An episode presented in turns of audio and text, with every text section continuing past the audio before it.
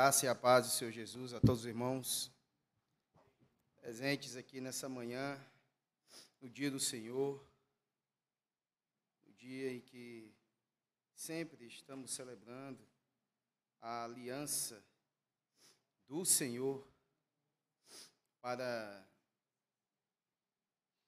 com a graça, o pacto de graça que o Senhor fez, com a salvação que o Senhor nos deu. Ao ler textos como esse que acabamos de ler, não só ele, mas muitos, principalmente no dia do Senhor, no culto, não tem como não se emocionar. A leitura natural de um texto como esse, como muitos, o salmo sendo cantado, a palavra de Deus a ser ouvida pelo seu povo, é algo magnífico, é algo que toca a alma profundamente estava vindo para cá e lembrando desse texto, que já na congregação já foi terminado do, até o 16, né? Aqui hoje nós vamos para o versículo de número 7. Há alguns anos atrás, eu tinha muita vontade de pregar nesses textos. E Deus, é, Ele nos concede essa graciosa e maravilhosa oportunidade de pregar em textos como esse, que são maravilhosos, textos que nos envergonham diante dele. Pelo que ele quer de nós. Ele quer que nós sejamos o contrário do que o mundo prega e acredita num texto como esse. Então ele o Senhor é capaz de pegar homens miseráveis sem condições acadêmicas ou qualquer coisa, qualquer tipo de coisa que você possa imaginar para pregar a palavra de Deus. Isso é é algo muito eu de minha parte é de muito agradecimento. Até eu brincava no passado, se eu pregasse em João toda, né, que já preguei no Evangelho de João, eu poderia morrer tranquilo. Assim também esse esse texto. Mas aí eu me deparo com textos também da palavra de Deus e diz, permita que eu viva para que eu observe a tua palavra. E a gente quer sempre mais estar observando a palavra de Deus, que é lâmpada para os nossos pés e luz para os nossos caminhos. E mais uma vez, agora nós vamos aqui para Mateus capítulo número 5. Texto no qual o Senhor Jesus vinha fazendo, percorrendo por toda a Galileia, prodígios, sinais, milagres eram feitos, todo tipo de enfermidade, tormentas entre o povo. Isso fez com que muitas pessoas se amultuassem, uma multidão de pessoas passassem a segui-lo. E ao perceber o momento correto e certo para pregar a palavra de Deus, ficaram ali mais próximos dele os seus discípulos e muito, muita gente, muita multidão mesmo ali estava para ouvir o sermão do monte que se iniciava. Versículo 1 ao 12, a palavra de Deus fala o seguinte: Vendo Jesus as multidões, subiu ao monte e, como se assentasse, aproximaram-se os seus discípulos. E ele passou a ensiná-los, dizendo: Bem-aventurados os pobres de espírito, porque deles é o reino dos céus.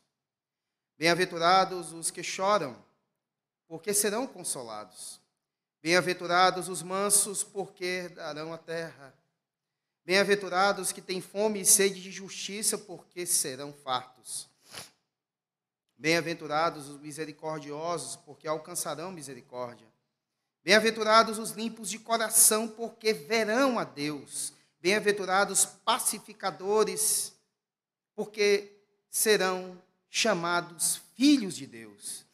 Bem-aventurados perseguidos por causa da justiça, porque deles é o reino dos céus. Bem-aventurados sois quando por minha causa vos injuriarem, vos perseguirem e mentindo disserem todo mal contra vós. Regozijai-vos e exultai, porque é grande o vosso galadão nos céus. Pois assim perseguiram aos profetas que viveram antes de vós. Pai, nos abençoa, Senhor, nos guia, nos guia o entendimento,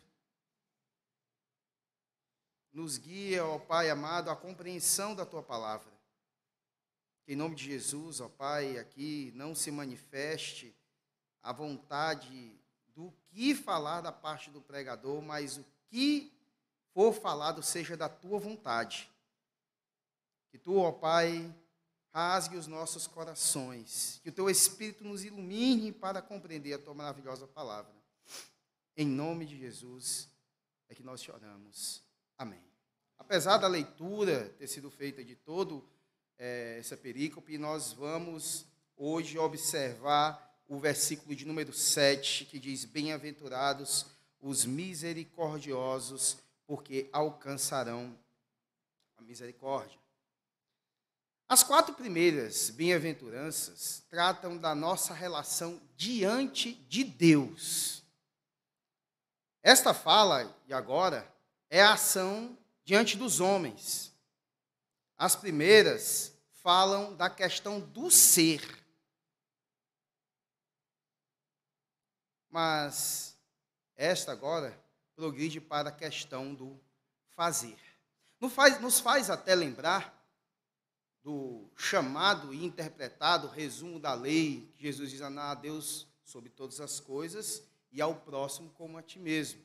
Nos faz lembrar é, é, de um ensino para um doutor da lei, naquela parábola do bom samaritano, na qual o Senhor Jesus responde às perguntas daquele doutor com outras perguntas e o homem responde para si mesmo naquele momento, e é, a história do bom samaritano ali fala que o importante não é apenas compreender tecnicamente, academicamente das questões da lei, mas sim da prática, do fazer.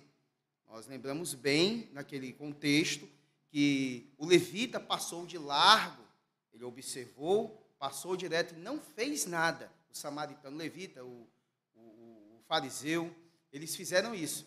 Já o samaritano, ele se aproximou do homem e fez tudo o que podia para ele. Tudo o que deveria ser feito, ele fez por aquele homem. Então, essa questão do fazer é algo que é requerido pelo Senhor Jesus. Nesse contexto mesmo do texto que nós estamos aqui, é, o Senhor Jesus, no versículo 20, ele vai dizer: Porque vos digo que, se a vossa justiça não exceder em muito a dos escribas e fariseus, jamais entrarei no reino dos céus. E esses, todas essas bem-aventuranças são questões práticas.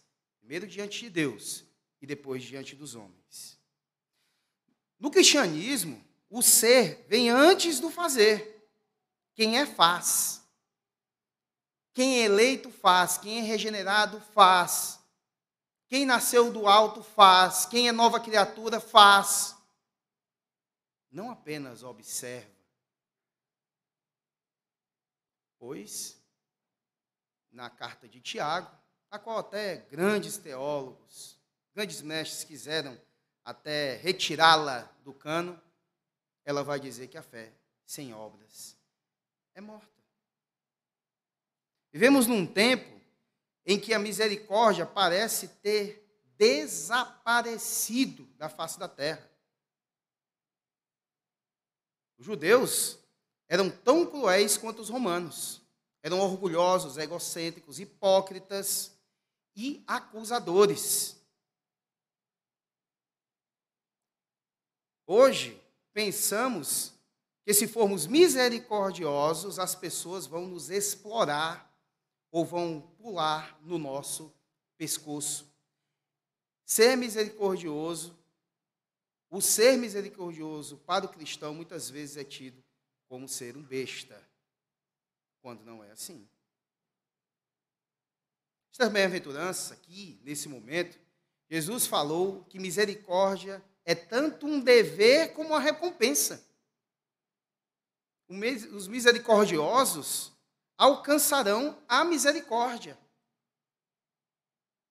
dever e recompensa aqui no mesmo versículo, na mesma bem-aventurança. Outra coisa, se o misericordioso é bem abençoado, é bem abençoado, há uma maldição para aquele que não exercer a misericórdia. Abramos as nossas Bíblias aí em Salmo 109. Vamos ler do 6 ao 16. A palavra de Deus diz, Salmo 109, do 6 ao 16. Suscita contra ele um ímpio e sua direita esteja um acusador. Quando o julgarem, seja condenado e tida como pecado a sua oração. Os seus dias sejam poucos e tome outro o seu encargo. Fiquem órfãos os seus filhos e viúva a sua esposa. Andem errantes os seus filhos e mendiguem. E sejam expulsos das ruínas das suas casas.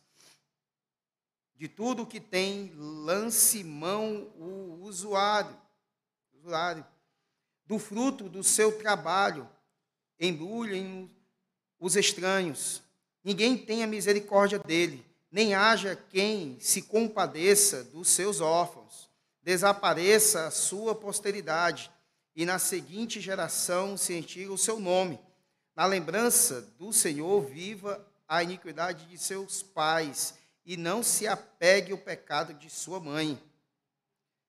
Permaneçam ante os olhos do Senhor para que façam desaparecer da terra a memória deles. Diante desse momento em que nós observamos esses pontos, nós vamos agora para alguns pontos no contexto de hoje, que são importantíssimos de serem observados. Esse texto, aqui no versículo de número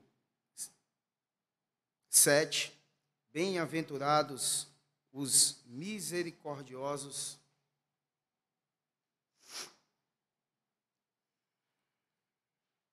Pelo ponto central seria o que é ser uma pessoa misericordiosa? Seria ser essa pessoa misericordiosa? Primeira coisa, nós vamos ver o conceito bíblico de misericórdia. Misericórdia é lançar o coração na miséria do outro e estar pronto em qualquer tempo para aliviar a sua dor.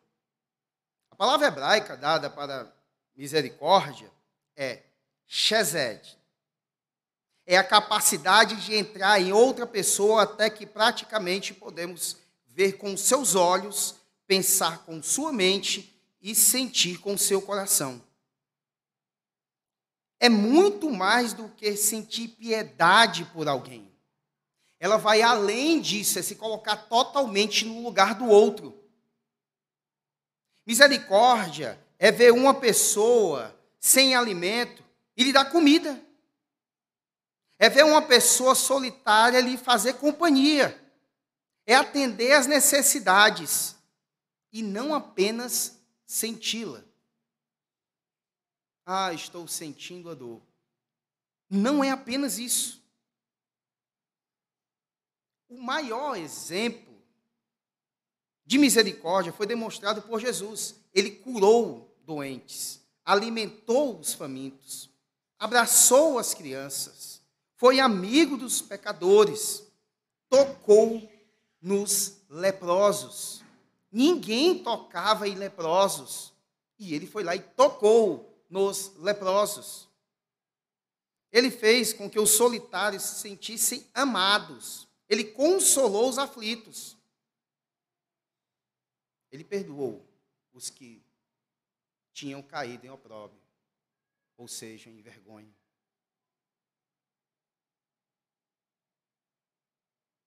O apóstolo Paulo disse que exercer misericórdia com os necessitados é uma graça que Deus nos dá, ao invés de um favor que fazemos às pessoas. 2 Coríntios 8, do 1 ao 5.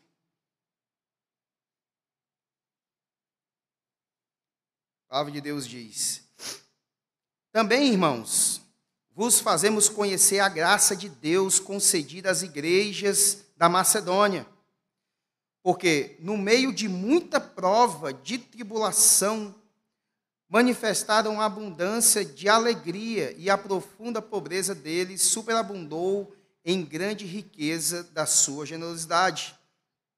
Porque eles, testemunho eu, na medida de suas posses e mesmo acima delas, se mostraram voluntários, pedindo-nos com muitos rogos a graça de participarem da assistência aos santos.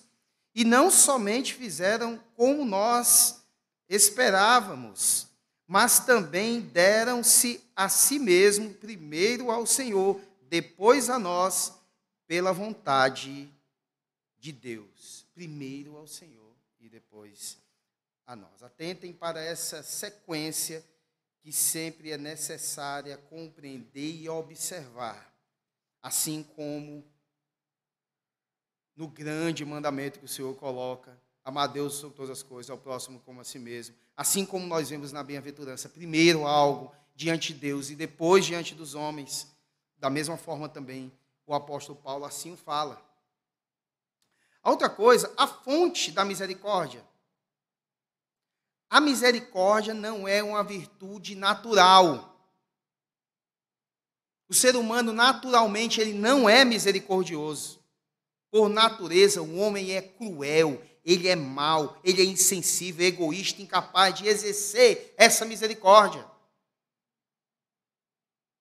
O homem precisa nascer do alto. Ele precisa nascer de novo.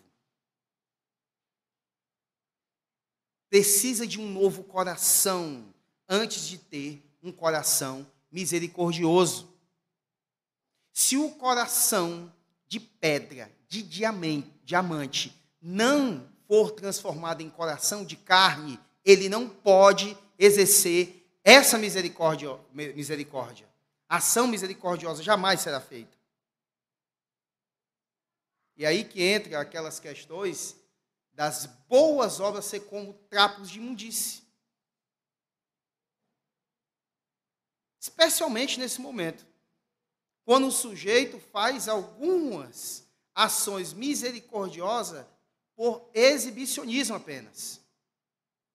E não porque de fato ele tem um coração assim. Um coração totalmente transformado.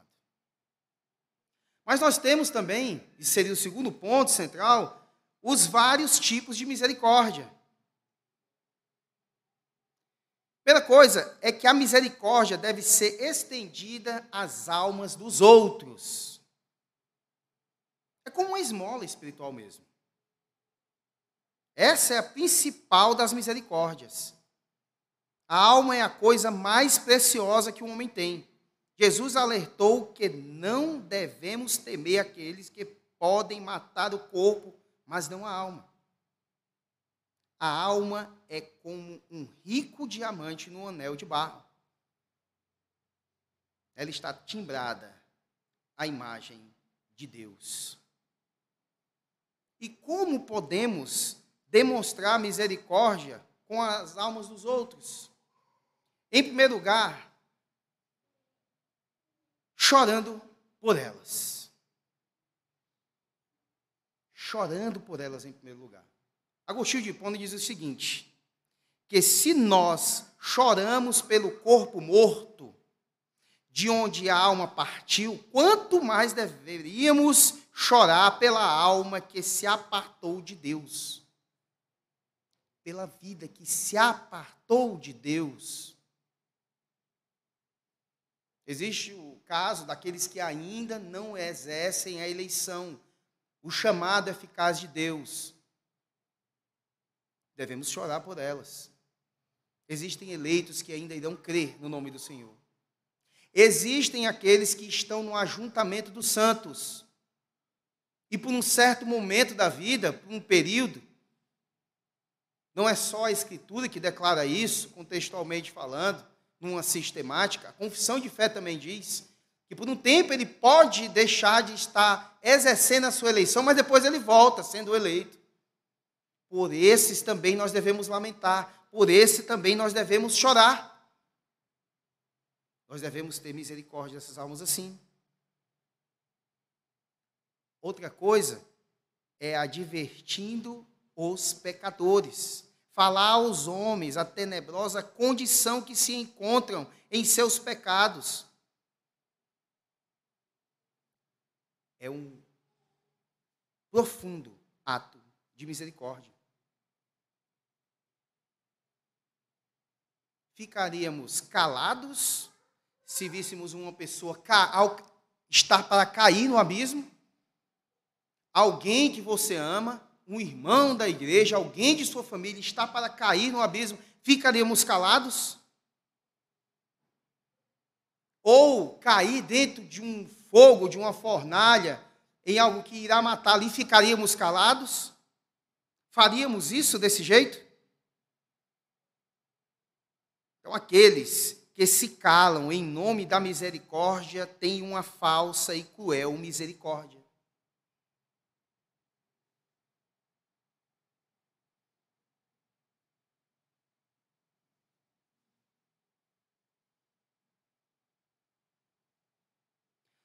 Outra coisa, chamando os pecadores ao arrependimento.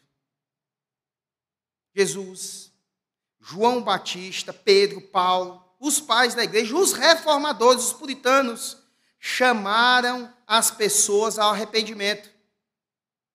E isso também é um ato de misericórdia. Temos sido misericordiosos dessa forma? Temos pregado o Evangelho àqueles que não conhecem a palavra de Deus? Ou entramos em alguma onda nova teológica de que se não precisa mais pregar o nome de Jesus, porque ele está em todos os lugares o nome de Jesus? Será que agimos desse jeito? Estou falando aqui e sei que tem pessoas que têm um chamado evangelístico. E estão calados há anos.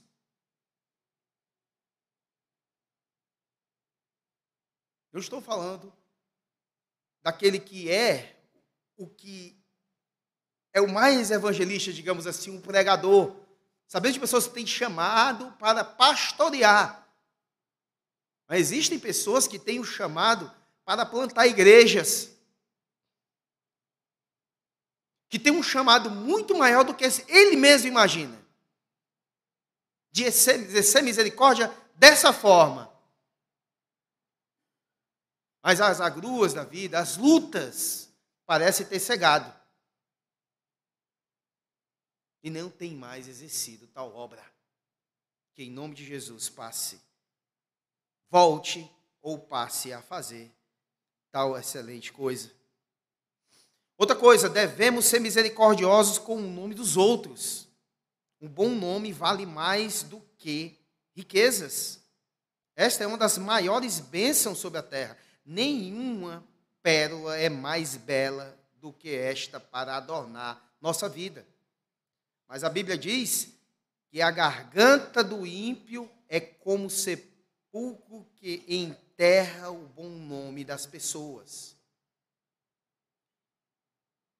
O apóstolo Paulo, em Romanos 3,13, ele vai declarar isso, que não é nada novo naquele momento.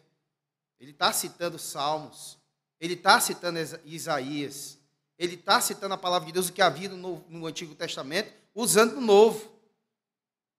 É uma grande crueldade destruir o nome de uma pessoa fundamento dessa falta de misericórdia é, em primeiro lugar, orgulho.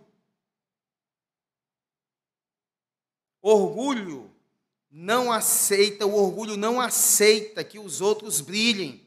O orgulho se entristece com a vitória do outro. O orgulho sempre tenta diminuir a reputação dos outros. Mas não há alguém aqui desse jeito, não, né? Alguém que tenta diminuir as pessoas. Outra coisa, a inveja. O invejoso é aquele que deseja o que é do outro, simplesmente. Não porque ele quer, mas ele quer o que é do outro. Um dos filmes que eu mais gosto, faz muito tempo que eu não assisto, vou nem falar muito aqui, porque senão eu vontade de assistir de novo. Né? É, filme do Edmond Dantès, um dos filmes que eu mais gosto, eu esqueço o nome aqui na hora. Tem lá um princípio que da questão da inveja, rapaz, pelo amor de Deus. É falado até que o sujeito ganhou um apito e o invejoso ganhou o pônei de seu pai. Mas ele tinha inveja do apito do cara. Olha como a inveja é algo tão destruidor desse jeito. Ele quer a reputação do outro, quer o lugar do outro. E ele se entristece porque não tem. Mas porque o outro tem.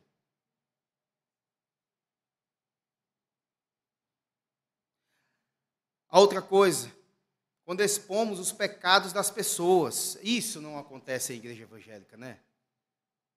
No culto de oração, quando se quer falar do irmão, temos que orar por fulano de tal. Meu Deus.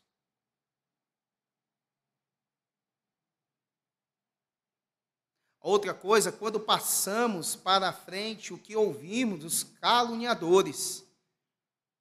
Telefone sem fio, né? E aí começa a acontecer de aumentar a história. Quando diminuímos o valor e a dignidade das pessoas também.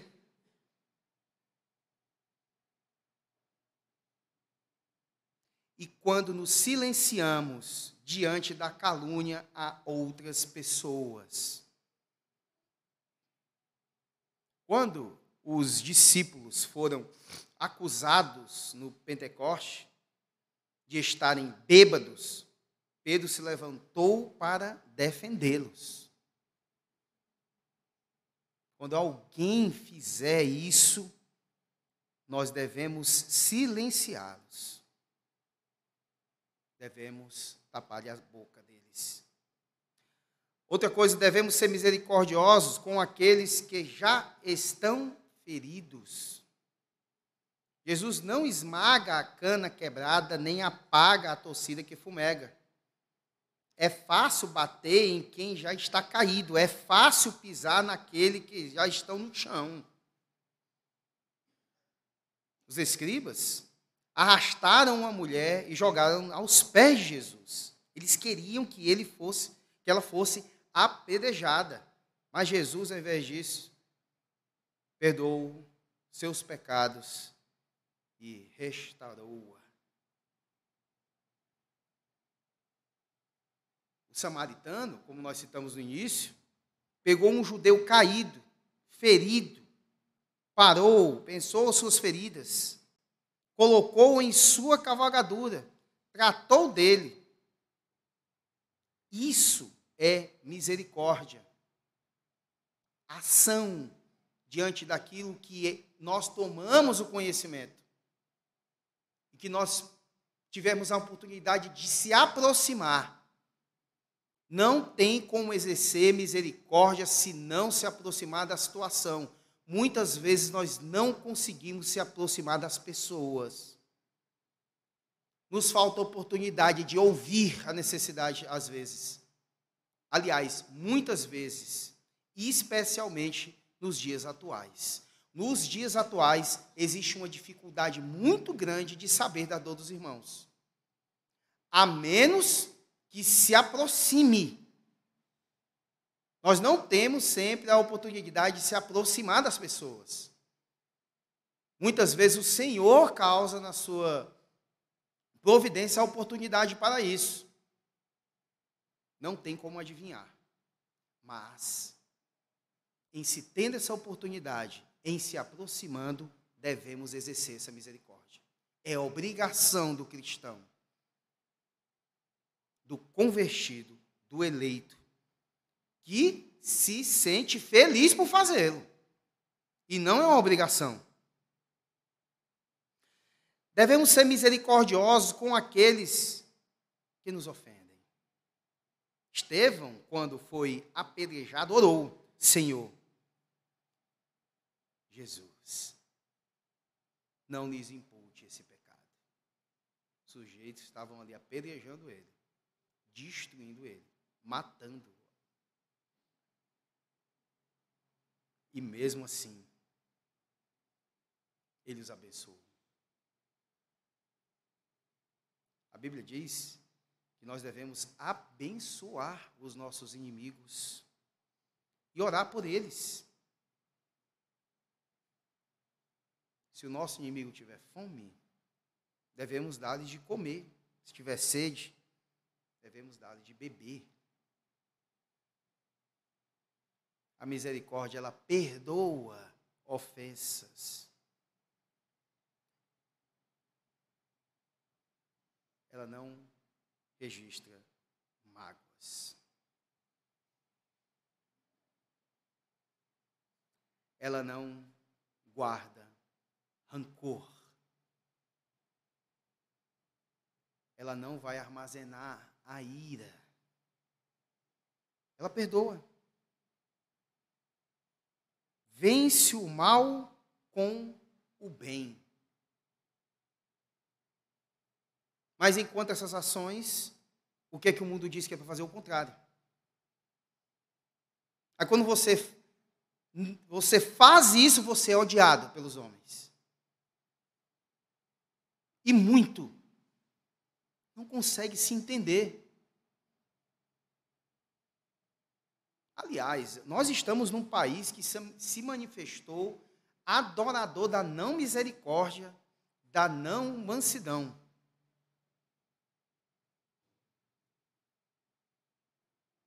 Nós vimos isso completamente aí nas eleições, sem querer entrar aqui no mérito da questão da política. Mas se o cara diz que, se o cara chuta um candidato presidiário, se o cara age com valentia, diz que vai fazer certas coisas e nem fez. Aí ele é o cara, ele é a salvação do país. É por isso que perdeu. Porque muitas vezes a igreja passa a adorar seres humanos como esse. Políticos não é para ser adorado por ninguém, não. Não nascemos para endeusar a pessoa como se ela fosse, ela fosse a salvação do nosso país, não. Nenhum desses é. Bem feito.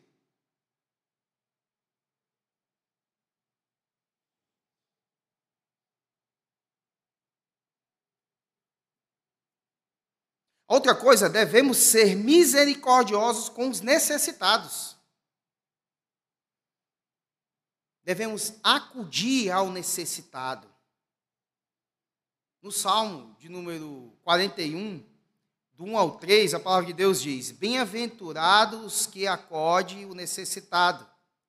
O Senhor livra no dia do mal. O Senhor o protege, preserva-lhe a vida e o faz feliz na terra.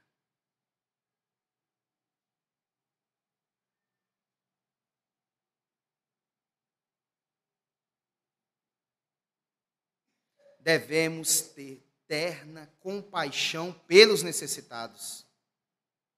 A palavra de Deus também diz, em Isaías 58, 10: Se abrires a tua alma ao faminto e fartares a alma aflita, então a tua luz nascerá nas trevas e a tua escuridão será como ao meio-dia.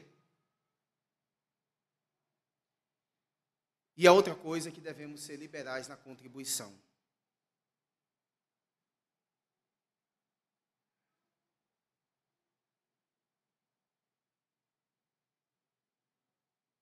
Senhor diz o seguinte: quando entre ti houver algum pobre de teus irmãos em alguma das tuas cidades, na tua terra que o Senhor teu Deus te dá, não endurecerás o teu coração, nem fecharás as tuas mãos ao teu irmão pobre. Antes lhe abrirás de todo a tua mão e lhes emprestarás o que lhe falta, quando baixe para a sua necessidade. É complicado, mas isso também é exercer misericórdia. Abrirá de todo a sua mão. Ou seja, ilustrar o que precisas.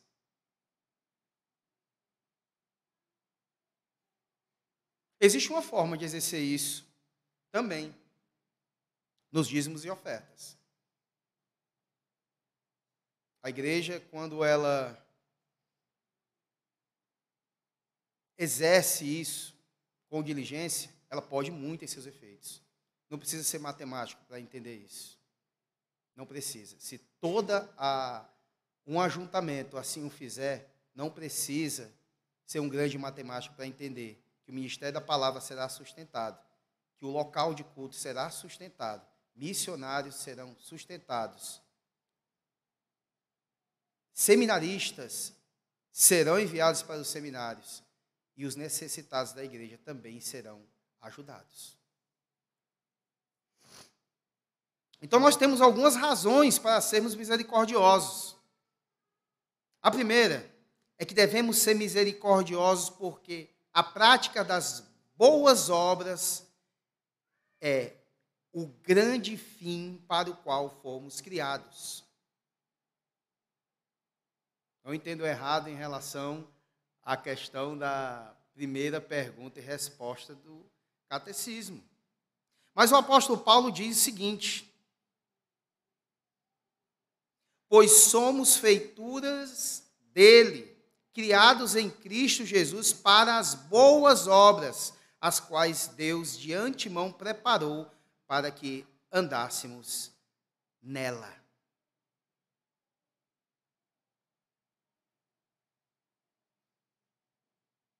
Todas as criaturas cumprem o papel para o qual foram criadas. As estrelas brilham, os pássaros cantam, voam, as plantas produzem segundo a sua espécie. O propósito da vida é servir. Aquele que não cumpre a missão para o qual foi criado é inútil.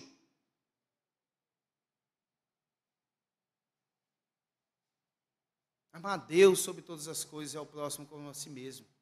Isso deve ser cumprido. Nós nascemos para essas coisas. Glorificar a Deus e gozá-lo para sempre.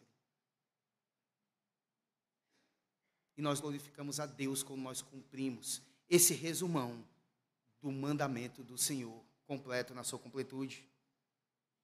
Outra coisa é que devemos ser misericordiosos, porque pela prática da misericórdia nós resplandeceremos, resplandecemos o caráter de Deus, que é misericordioso. Lucas 6, 36. Sede misericordiosos, como também é misericordioso o vosso Pai. O Senhor Jesus declara isso. Deus se deleita na misericórdia. Suas ternas misericórdias estão sobre todas as suas obras. Declara assim o Salmo 145, versículo 9. Quando você demonstra misericórdia, você reflete Deus em sua vida. Quer que mais tarde, um pouquinho aqui, ah, no versículo número 14, 15 e 16, o Senhor Jesus vai argumentar que vós sois o quê? Luz do mundo.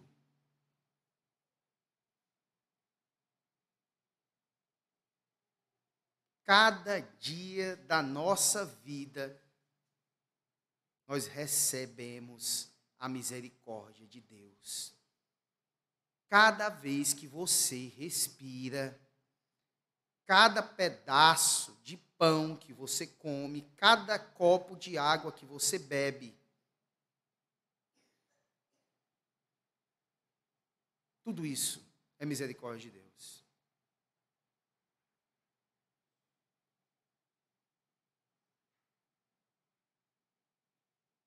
John Rockefeller, o primeiro bilionário do mundo, ficou doente. E só podia tomar um copo d'água e comer duas bolachas de sal no dia. Só isso que ele podia.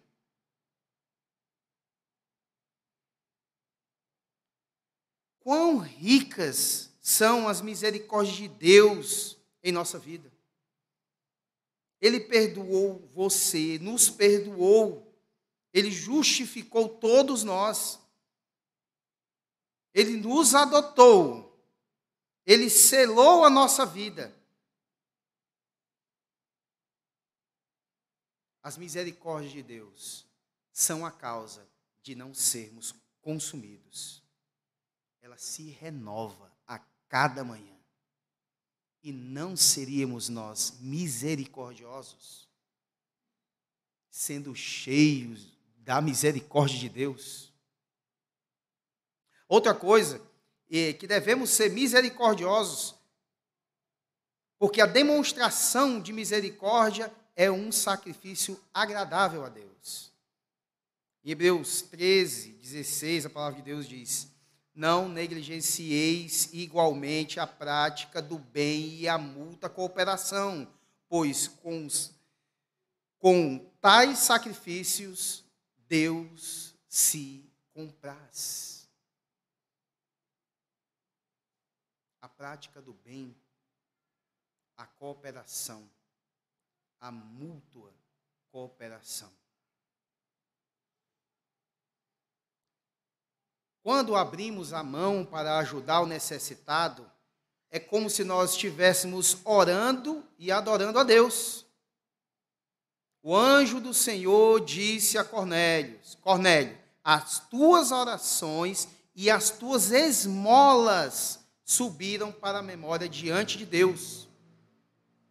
Às vezes não se observa muito essa questão aqui de Cornélio, né? Não se observa a bondade que esse homem tinha. Aliás, às vezes a pessoa só leva em conta que se tem preconceito com o pobre. Não, pessoa, as pessoas têm preconceito com o pobre, com o pobre. Mas sabia que tem pobre, tem pobre que tem preconceito com o rico? Tem preconceito com quem tem muito dinheiro? E se esse que tem muito dinheiro é alguém que tem a mão assim, como diz a palavra, aberta de toda mão, para ajudar indivíduos, ajudar a igreja, ajudar missões, ajudar missionário e ajudar tudo. Eu tenho que mudar esse conceito aí, né? Que vale é o coração regenerado, agindo de acordo com a palavra de Deus e sendo misericordioso. Importa se tem muito, se tem pouco. É só lembrar daquela mulher que deixou uma mísera moeda, enquanto o outro, os outros, né, deixavam tanto.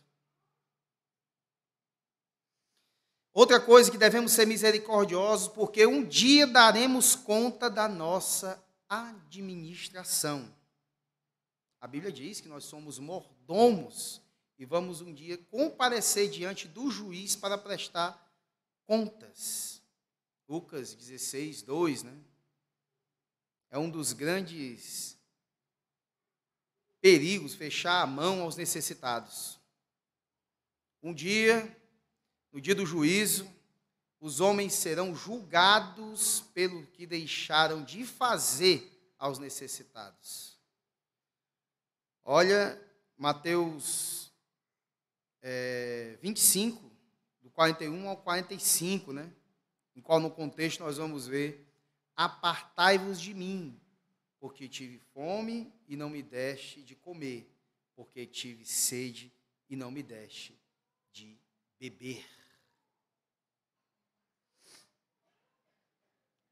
Então, o quarto ponto central seria as recompensas prometidas aos misericordiosos. Primeiro, eles receberão de Deus o que deram aos outros do próprio Deus.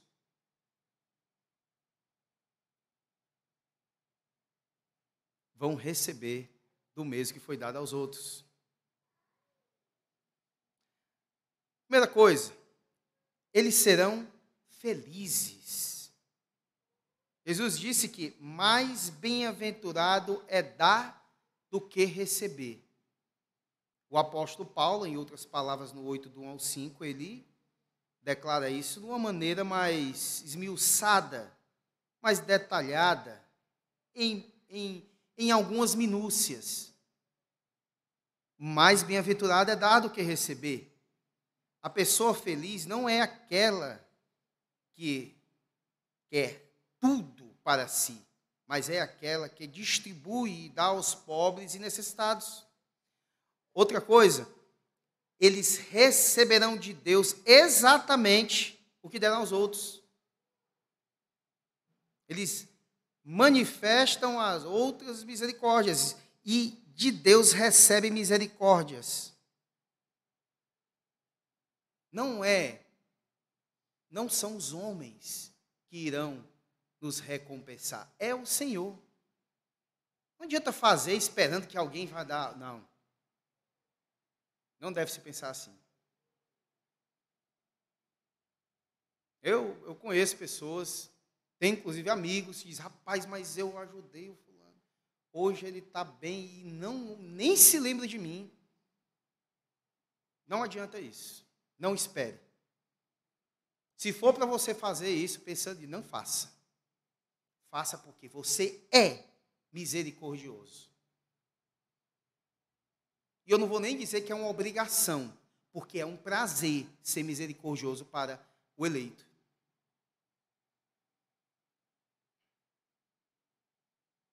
Que a misericórdia de Deus, miseric os misericordiosos, eles abrem torneiras celestiais sobre a sua cabeça. Ela abre celeiros do céu para abastecer a sua própria alma na eternidade.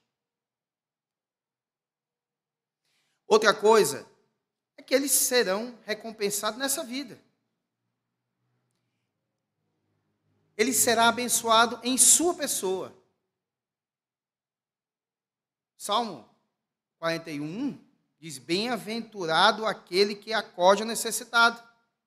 Outra coisa, ele será abençoado em seu nome. Salmo 112 o 5 e 6 diz: Ditoso é o homem que se compadece e empresta. Não será jamais abalado, será tido em memória eterna. Outra coisa, ele será abençoado em sua prosperidade. A sua alma generosa prosperará e a quem dá a beber será descendente tentado. Provérbios 11, 25. Também Salmo 37, 26. Nós vamos ver que ele será abençoado em sua posteridade.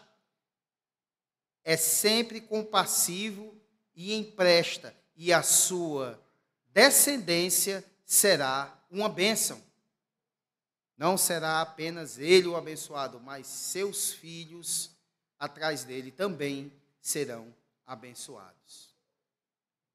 Mas quem não é misericordioso, como nós vimos no Salmo 109, do 6 ao 16, a palavra de Deus diz outra coisa. Sem querer causar terror, mas está na Escritura. Observe sempre. Ele será abençoado com vida longa. Ainda no Salmo 41, Bem-aventurado que acode ao necessitado. O Senhor o livra no dia mau. O Senhor o protege, preserva-lhe a vida e o faz feliz na terra. Ele ajuda os outros a viver e Deus lhe preserva e lhe dilata a vida. A outra coisa central é que eles serão recompensados na vida por vir. Essa é a principal. Não são as nossas boas obras que nos levam ao céu, mas nós as levamos para o céu. A salvação é pela fé, sem as obras, mas a fé salvadora nunca vem só. A fé nos justifica diante de Deus, as obras diante dos homens.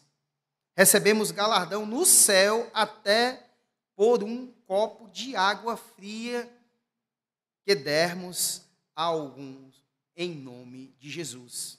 A Bíblia diz em Provérbios 19, 17: Quem se compadece do pobre, ao Senhor empresta e lhes paga o seu benefício.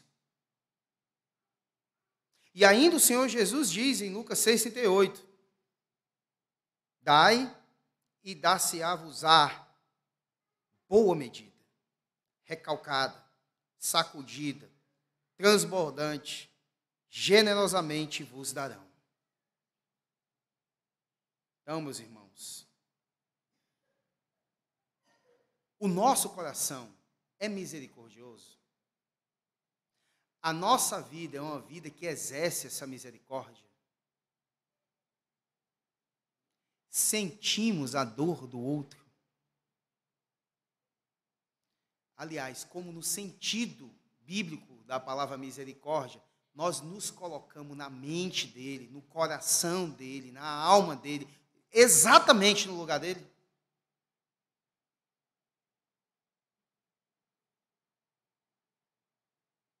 Se abre o coração diante desse,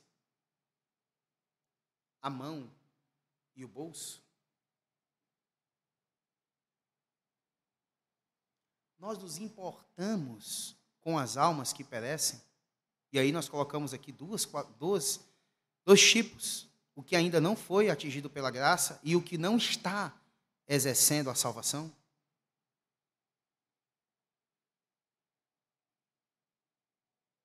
Nós nos importamos com a reputação das pessoas?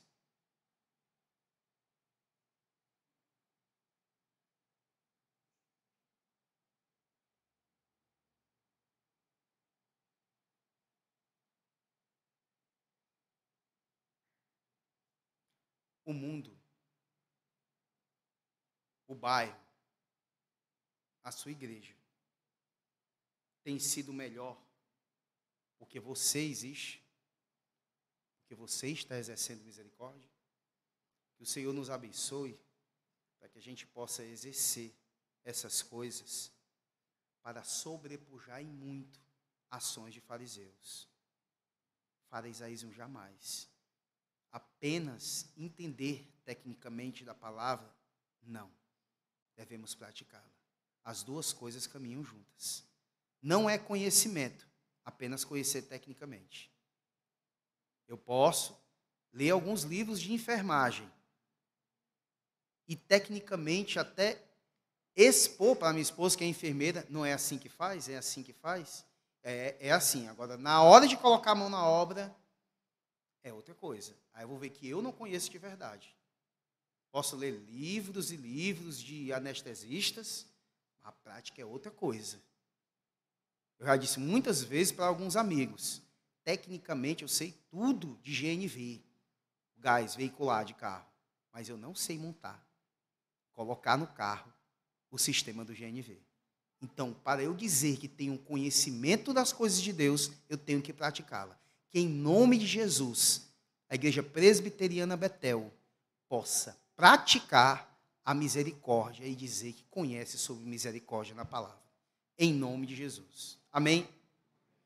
Vamos orar nesse momento. Deus amado, ó Senhor, te peço, ó Pai, que tu nos faça exercer a tua lei, praticar a tua palavra. Que em nome de Jesus sejamos misericordiosos, possamos exercer todos os aspectos essa bem-aventurança. Em nome de Jesus, ó Pai, cuida de nosso coração, de nossa mente, e que a tua palavra, ó Pai amado, seja, Pai amado, seja lâmpada para os nossos pés, luz para os nossos caminhos, que são estreitos, mas a tua palavra nos direcionará sempre, e que possamos viver de acordo com a tua palavra, em nome de Jesus. Amém.